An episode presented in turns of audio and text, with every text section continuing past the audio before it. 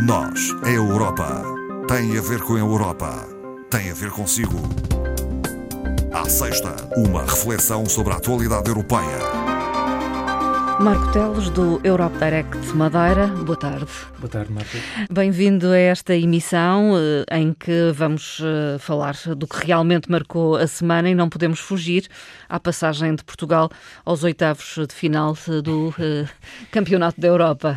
É, é, é, incontornável, não é? Portanto, esta semana marcada por essa passagem aos oitavos de final e, e, e pronto, agora o, o jogo do próximo domingo e um europeu que, de facto, um, por um lado, com bons resultados até à data da nossa seleção, por outro, também, é bom que se diga também com alguma polémica relacionada com, tu, com eh, enfim, alguma estranheza com que as pessoas também uh, uh, vão verificando os estádios cheios de pessoas e, e, e, sem uso de máscaras, por exemplo, e alguma perplexidade, em alguns casos, uh, por não saberem que em determinados países, de facto, esse uso já não é obrigatório, como de resto, por exemplo, a Espanha acaba de anunciar que também irá, de, uh, irá deixar de ser obrigatório o uso da máscara Sim. em espaços públicos, desde que se mantenha a distância de metro e meio. Uh, mas realmente essa é uma situação que às vezes uh, cria alguma perplexidade e, e, isto para não falar da, enfim, da última polémica Sim. em relação ao, ao, ao ao convite do Sr. Presidente da Assembleia da República. Mas pronto, polémica já parte, obviamente o europeu hum. está no centro uh, das questões. É? Exatamente, das atenções. Claramente. Também há a restar, talvez pela negativa, que uh, Portugal entrou na zona vermelha da matriz de risco no que diz respeito à Covid-19 uh, e já claramente. há restrições implementadas em três conselhos de Portugal continental. Exa exatamente. Aqui claramente estamos num, numa, numa nova situação que eu, eu, creio que não, obviamente não seria expectável e muito menos desejável, não é? Mas eh, de facto eh, estamos a andar um pouco para trás e o caso de Lisboa realmente acaba por ser complicado, com cerca de 130 novos casos por cada 100 mil habitantes, o que já é um, um valor considerável e também pelo facto de um relatório que foi divulgado esta semana pelo Centro Europeu de Prevenção e Controlo de Doenças, que estima que esta, uh, esta variante Delta uhum.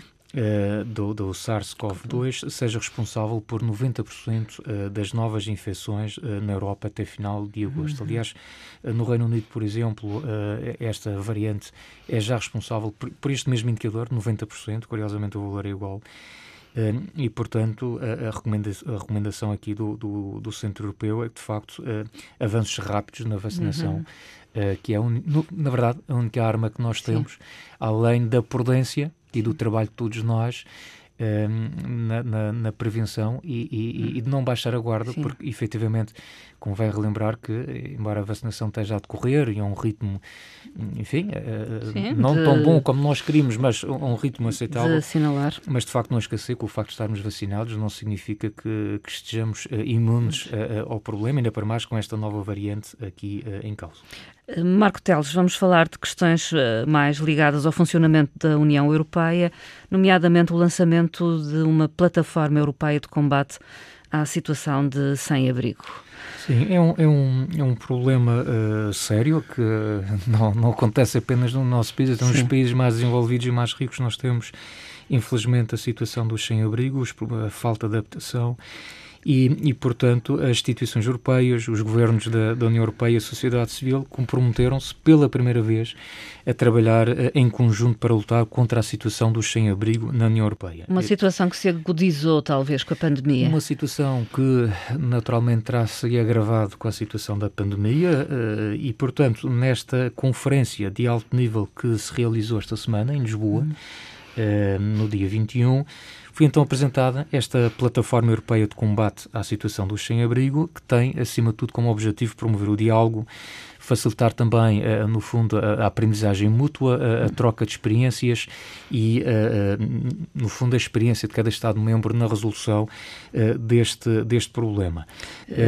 objetivos daqui, principais objetivos, foram consagrados, digamos. Sim, daqui sim uma declaração, a chamada Declaração de Lisboa sobre a Plataforma Europeia, onde há este compromisso formal de trabalhar em conjunto e agir no âmbito, no fundo, das respectivas competências de cada Estado-membro.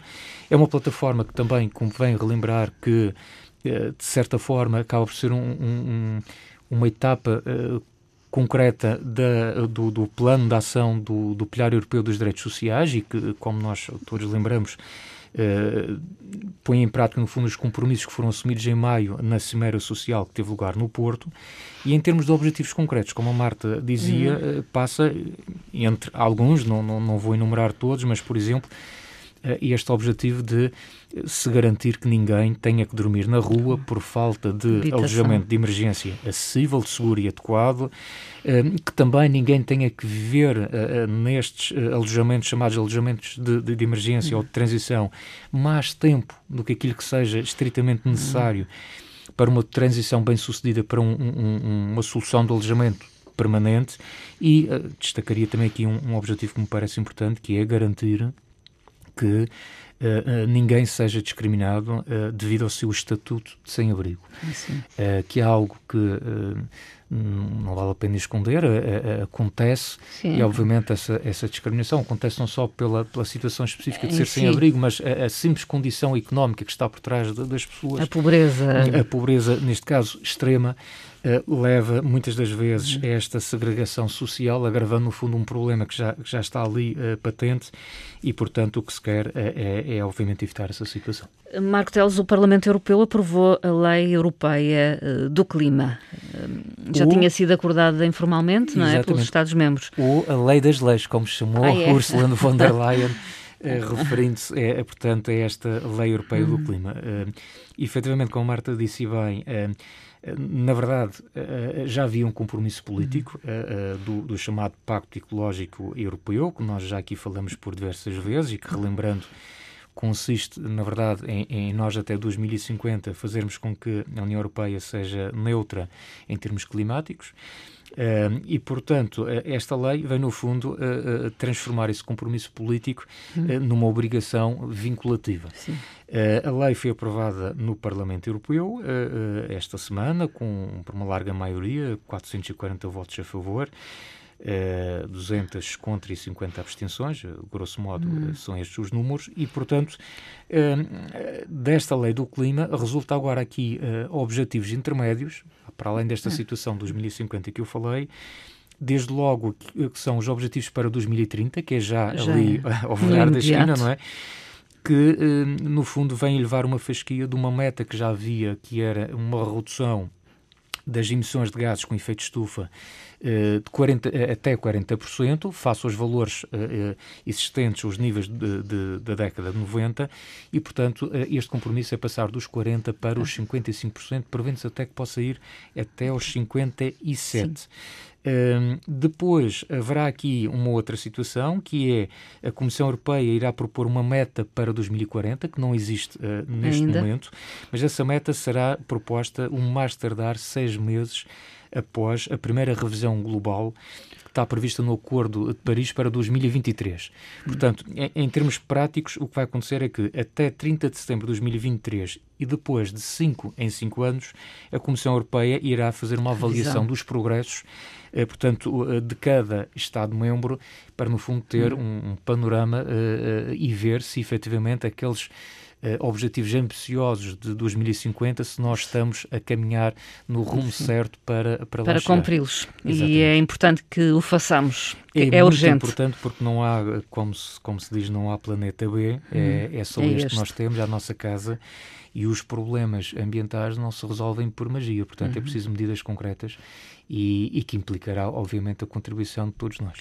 Questão polémica eh, é a aprovação pelo Parlamento de eh, Budapeste, Hungria, eh, de proibição da divulgação a menores de 18 anos de conteúdos que incluam a representação e promoção de uma identidade de género diferente do sexo à nascença, da mudança de sexo e da homossexualidade. Pois, uh, foi realmente, se calhar, podíamos dizer que era a polémica da semana, sim, um sim. dos assuntos também uh, fortes, uh, na medida em que a, a Presidente da Comissão Europeia também foi muito clara em relação hum.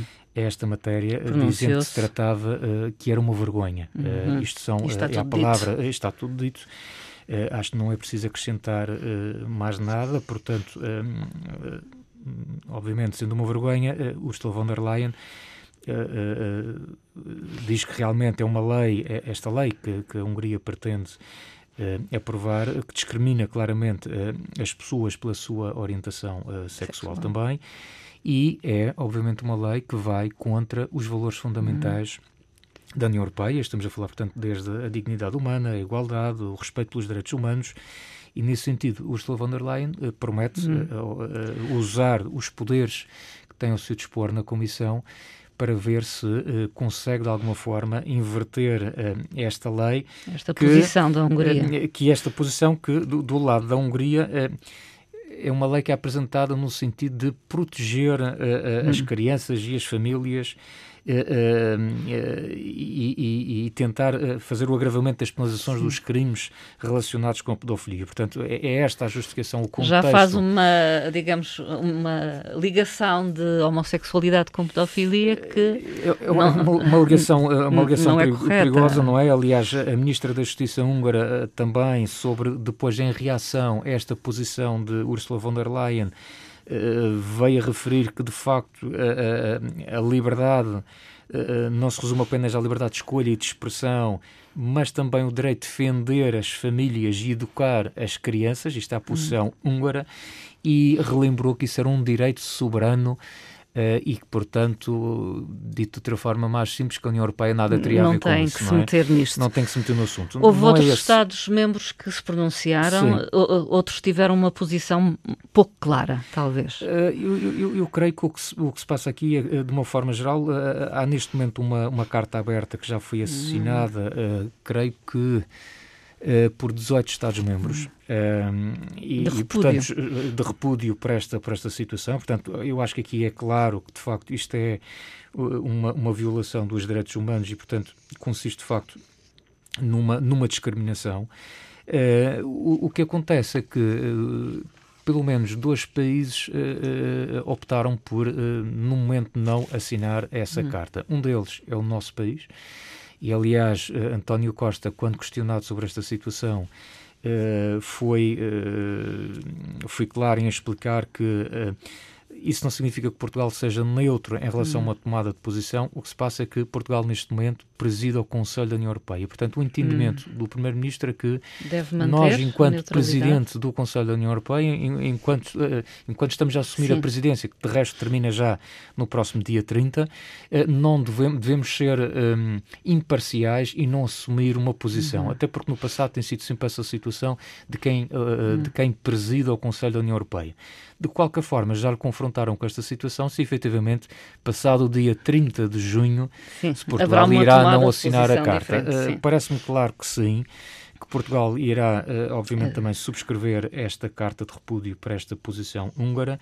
Uh, já o caso da Eslovénia, sendo agora o novo é país o próximo, que irá presidir pois. o Conselho da União Europeia, irá assumir, no fundo, a mesma posição Sim. que Portugal, quer dizer, nós não vamos subscrever porque, enquanto, enquanto estamos agora a presidir, não devemos tomar uma posição. Hum. Mas creio que, de um modo geral, as posições estão bem claras hum. e bem evidentes que isto é uma lei não se coaduna com o padrão o e com também valores uh, da União, da União Europeia. Europeia. Os líderes de, da União Europeia reúnem-se em Bruxelas, estão reunidos. Uh, foi ontem hoje, e hoje, não é?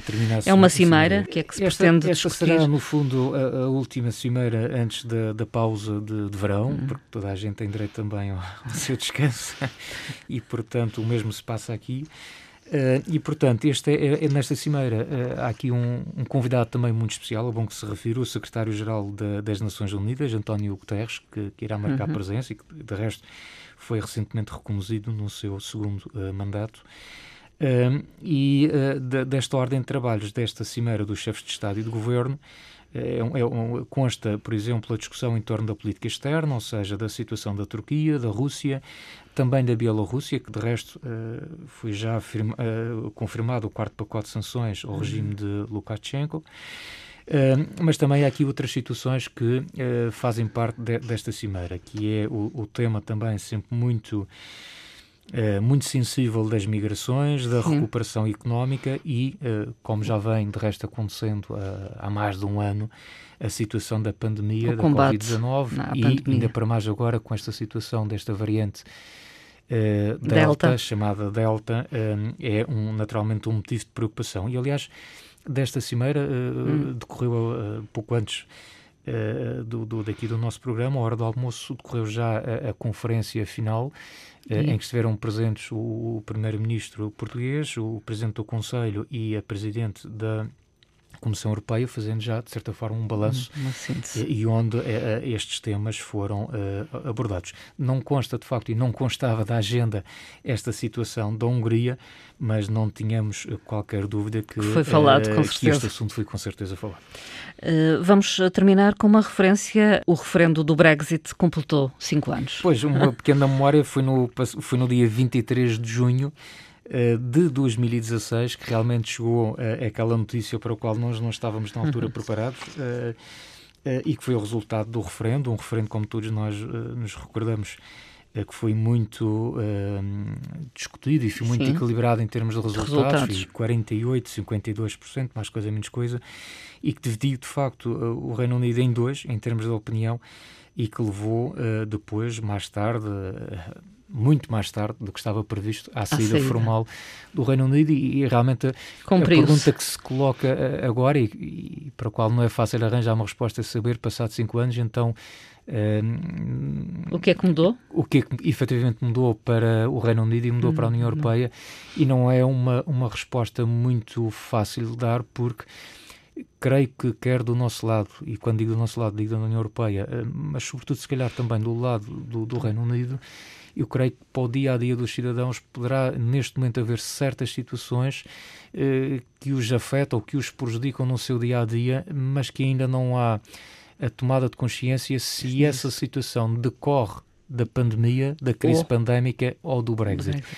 Isto é, de facto, uh, algo que se tem notado em muitas situações em termos de comércio, importações, exportações, uh, coisas simples como oferta de determinados produtos no, no, no comércio ou, ou, nos supermercados, o que quer que seja, é esta dificuldade em perceber se, de facto, o que Sim. está a acontecer ainda é muito... Tudo se confunde um pouco. Ainda. ainda é muito cedo para Porque se é fazer é qualquer balanço. Exatamente, isto está tudo a decorrer em simultâneo e, portanto, é muito cedo para se fazer qualquer uh, balanço sobre a situação e só de facto com o decorrer do tempo e com a normalização possível uh, das coisas é que vamos começar a, a ver os reais impactos uh, desta saída do Reino Unido uh, da União Europeia. Marco Teles, estamos a fechar praticamente mais um ciclo de programas, uma temporada, ainda teremos programa na próxima semana com a doutora Ana Rita Barros, da sua parte é a despedida. Até Pronto, breve. Não, não, estava, não estava preparado para a despedida, mas, mas sim, a partir deste será, será a última participação. E depois, na próxima semana, teremos a doutora Ana Rita Barros e da nossa parte do Europa Direct só temos uh, a agradecer de forma muito sentida toda, toda a atenção que os ouvintes da Antena 1 nos vão dando, dando. Ao, ao, longo de todo o ano e pela paciência também de nos ouvir à sexta-feira, uh, mas acho que é, é, é, é importante, uh, ainda para mais numa altura em que somos eh, convidados a participar na conferência hum. sobre o futuro da Europa, em que Sim. se pede que os cidadãos participem Participa. cada vez mais nas questões europeias, acho que é importante nós irmos acompanhando o que vai acontecendo hum. nesta Europa, que também é nossa, é não é? também é nossa, e portanto a todos um bom verão e umas boas férias. Muito obrigada, Marco Teles. Até breve Obrigado. e boas férias também. Obrigado.